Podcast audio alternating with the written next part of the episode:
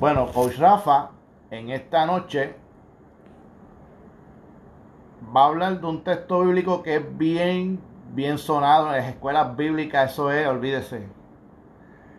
De hecho, yo compartí un videito en mis redes. Librados del horno. Vamos a hablar de los amigos de Daniel. Y quiero hacer una salvedad en la noche de hoy. Este texto es rico en todos los temas habido y por haber es un texto e inclusive sumamente escatológico. Escatológico es que usted puede hacer con ese texto bíblico, puede hacer referencia y estudiar el fin de los tiempos.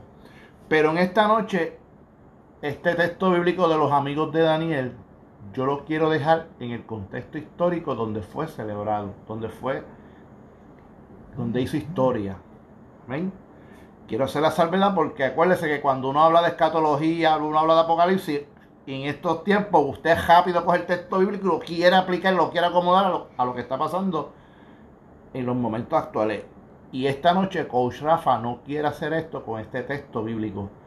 Yo quiero discutir este texto bíblico en su, en su momento histórico. Antes de llegar al horno, yo voy a hacer un resumen del capítulo 1 de Daniel.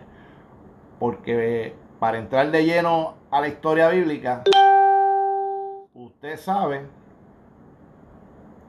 que Daniel y sus amigos eran judíos. El pueblo de Babilonia los conquistó, los olvídate, los acabó, hasta con el templo acabó. Y deportaron un grupo de jóvenes para, mire, para adoctrinarlos, para tomarlos como siervo del rey nuevo, que en este caso era Nabucodonosor, porque Babilonia en aquella época, cuando dominaban un pueblo, un reino, ellos, mire, le cambiaban el nombre, le cambiaban, olvídese, dominio total. Ellos te hacían que tú perdieras tu identidad, imagínense. Eso no era un cambio de gobierno como aquí, que ganó el rojo, ganó el azul, ganó el rojo, no, no, no. Cuando un pueblo invadía era que se quedaba con todo la identidad te la querían absorber, te la querían quitar. Entonces, Daniel y sus amigos estaban pasando por este momento. Triste por demás, porque nadie quiere estar gobernado por otro. Nadie quiere estar invadido por otro. Nadie quiere que lo obliguen a hacer unas cosas que a usted no le gusta, que usted no se criaron. Un lenguaje nuevo, una cultura nueva, una religión nueva, todo nuevo. No es fácil esa circunstancia. Y Daniel y sus amigos eran élite. Y vamos rapidito al versículo 4 del capítulo 1 de Daniel que dice así. Muchachos en quienes no hubiese tacha alguna, de buen parecer, enseñados en toda sabiduría, sabios en ciencia y de buen entendimiento, e idóneos para estar en el palacio del rey y que le enseñase las letras y la lengua de los caldeos. Aquí tenemos unas características físicas de estos muchachos. Pues parecer sabio, inteligente. Estos son los prospectos para trabajar en el, con el rey ahí en el palacio. Esas son características físicas por encima. Y unas características intelectuales que tenían estos muchachos, como dice la palabra, los muchachos. Vamos a ver. Vamos a ver cómo estos muchachos van, este capítulo 1 nos va describiendo. Porque eso es lo que, mira, ¿dónde está por ahí? Buenas noches, saludos. Mire, en esta noche yo quiero discutir y analizar estos muchachos. Que en este caso, cuando lleguemos al horno, Daniel no está, solamente están los tres amigos. Yo no quiero hablarte de la cuarta figura que estaba en el horno, el ángel de Jehová, el ángel, eh, la presencia del Señor que los cubrió, que ni dice la escritura que ni, mira, ni, apestaban a humo. Se metieron en un horno que eso estaba encendido y esa gente salió ileso de allí. Eso yo te lo voy a dejar ahí.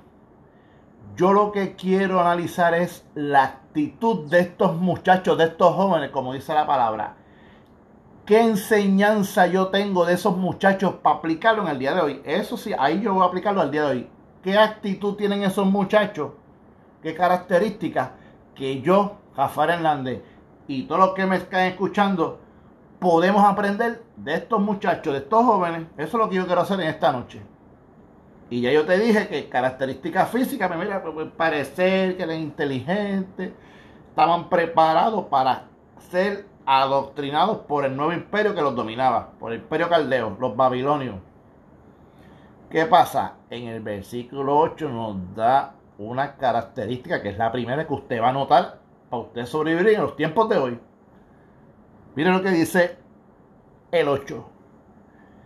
Y Daniel propuso en su corazón no contaminarse con la porción de la comida del rey, ni con el vino que él bebía. Pidió por tanto al jefe de los eunucos que no se le obligase a contaminarse.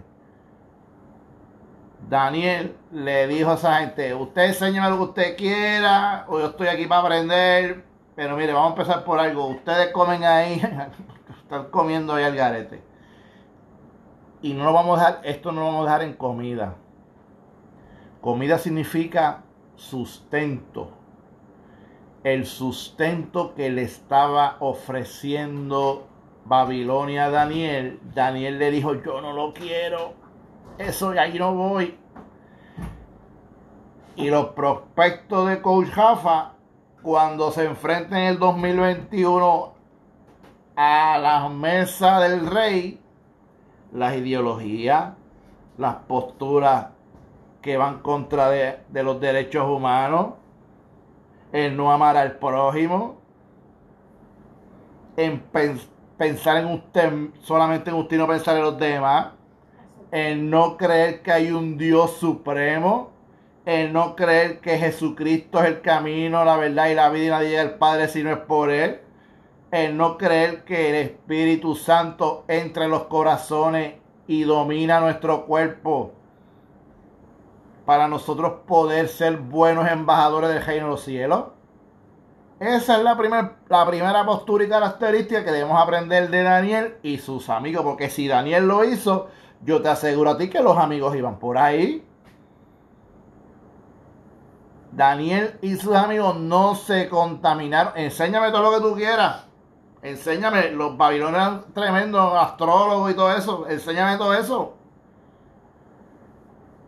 Pero no tu porción, tu sustento, no me lo vas a dar a mí porque yo tengo algo más grande que es Dios. Eso todavía está vigente y Dios está buscando gente así todavía. Amén. Vamos para el verso 9. Y dice, y puso Dios a Daniel en gracia y en buena voluntad con los jefes de los eunucos.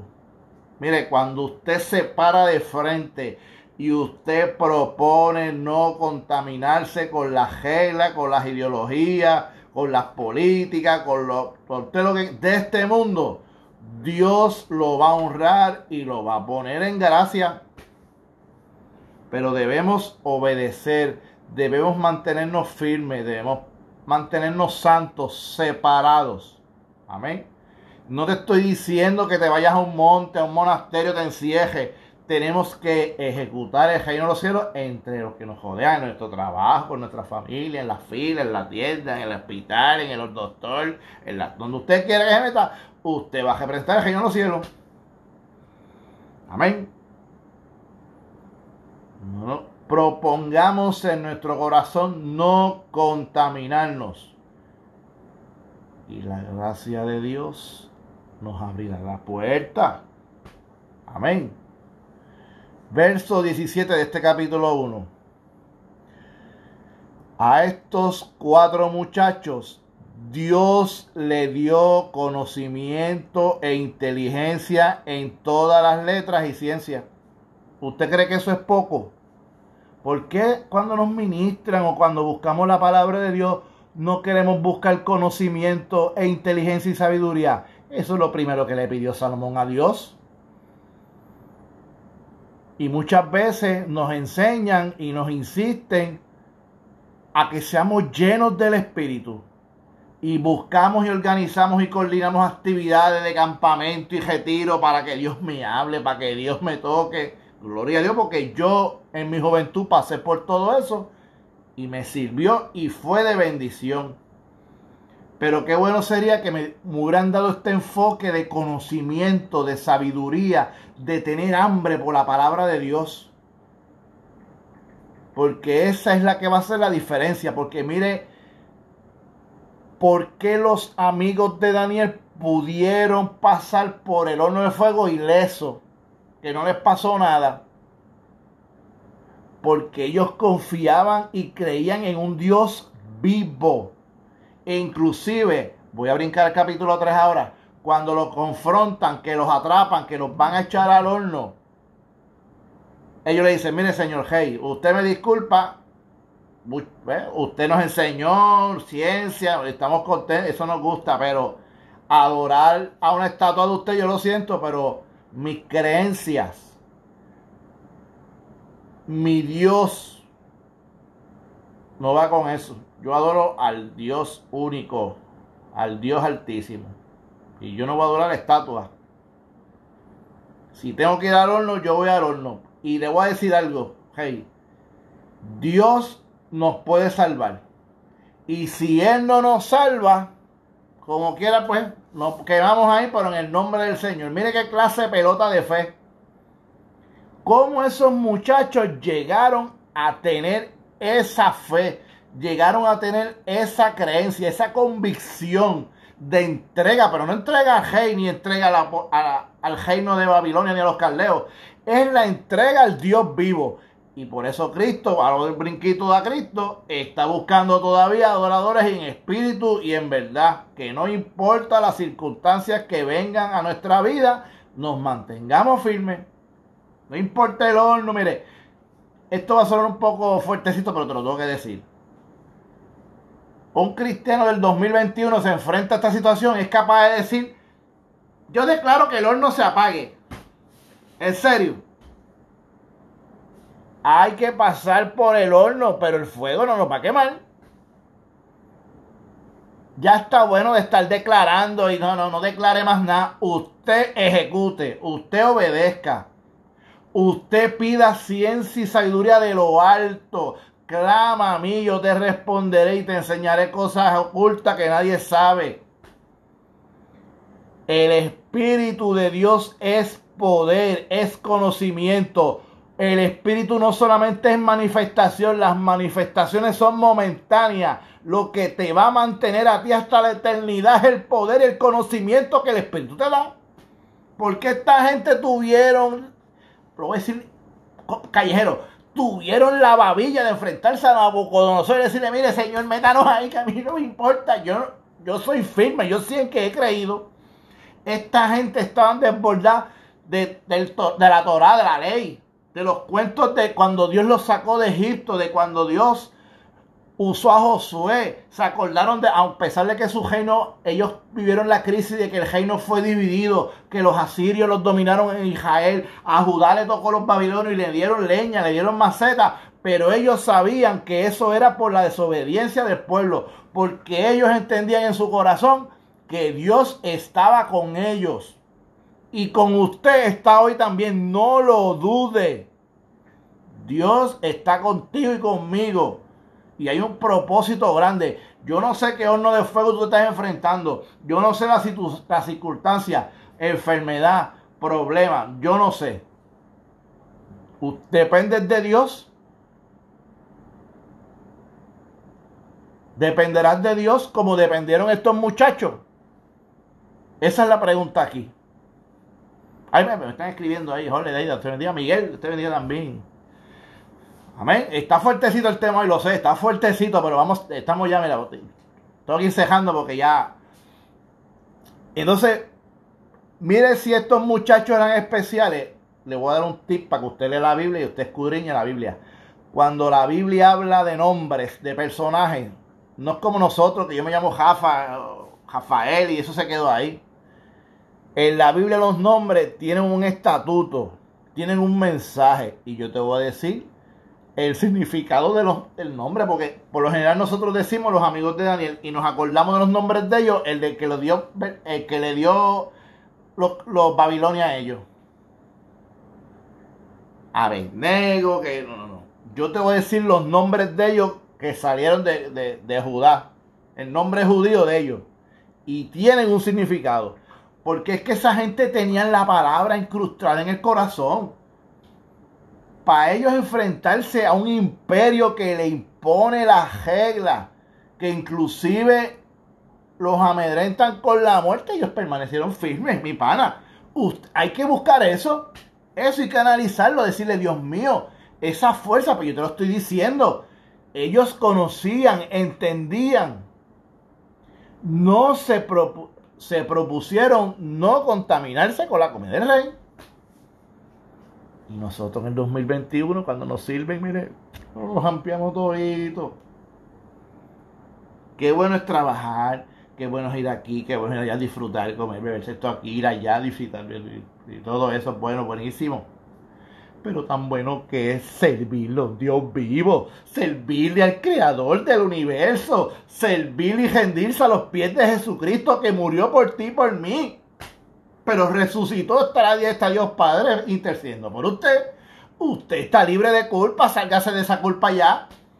Salga, sacúdase. Y reconozca a Jesucristo como su único salvador. Esto, este es el primer paso para llegar al estatus de los amigos de Daniel y Daniel. Ahora vuelvo otra vez con la historia de Daniel. Te voy a decir el significado de los nombres de Daniel. ¿Eh? Mira, Daniel significa Dios es justo. Perdón, Dios es mi juez. Ananías significa la gracia del Señor. Misael significa el Dios fuerte. Y Azarías significa el Señor es una ayuda. Cuando usted busque nombres en la Biblia, tienen un significado. Entonces, esta gente de Babilonia dijo, no, lo primero que te voy a hacer es, te voy a cambiar el nombre, te voy a cambiar tu identidad. Ahora te vas a tener los nombres de ellos. ¿Y qué pasó? Usted póngame el nombre que usted quiera, pero en mi corazón, en mi mente, en mi alma, domina el Dios altísimo, el único Dios verdadero. Eso es la actitud que debemos emular en el 2021. Aquí no hay de otra. En un tiempo donde la identidad está siendo barrida, ¿no? Tú puedes hacer lo que tú quieras, tú puedes pensar lo que tú quieras, no, aquel tiene la razón, aquel tiene otro, aquel tiene la razón. Entonces un día yo pienso en aquel, un día yo creo en el otro, un día no, no, no, no. Yo siempre le voy a creer a Dios, a Jehová de los ejércitos, que Él envió a Jesucristo a morir por mí y yo lo acepté. Y eso es lo que estoy predicando en esta noche. Y yo busco en la Biblia todo eso historias bíblicas de hombres y mujeres común y corriente como nosotros que se atrevieron a dar el paso a creerle y por eso sobrellevaron muchas vicisitudes. Igual que usted lo va a hacer, igual que yo lo voy a hacer. Amén. Es la actitud que tengamos de no contaminarnos, de separarnos por un momento. Ay, Jafa, yo no tengo fuerza para hacer eso. La fuerza no va a ser de usted, mire. La fuerza la va a dar su espíritu. Usted reconoce y entrega ese punto. Amén. ¿Vieron? Estoy tocando este texto bíblico escatológico y lo dejé ahí. Si yo lo que único que estoy aplicando es las características que estos muchachos tenían de ser obedientes a Dios. Amén. Eso es lo que estamos buscando. No importa que usted le quieran cambiar el nombre, no importa. Si usted se tiene que mudar de pueblo, de país, de trabajo, no importa. Usted tiene una identidad y usted es un hijo de Dios porque aceptó a Jesucristo. Punto y se acabó.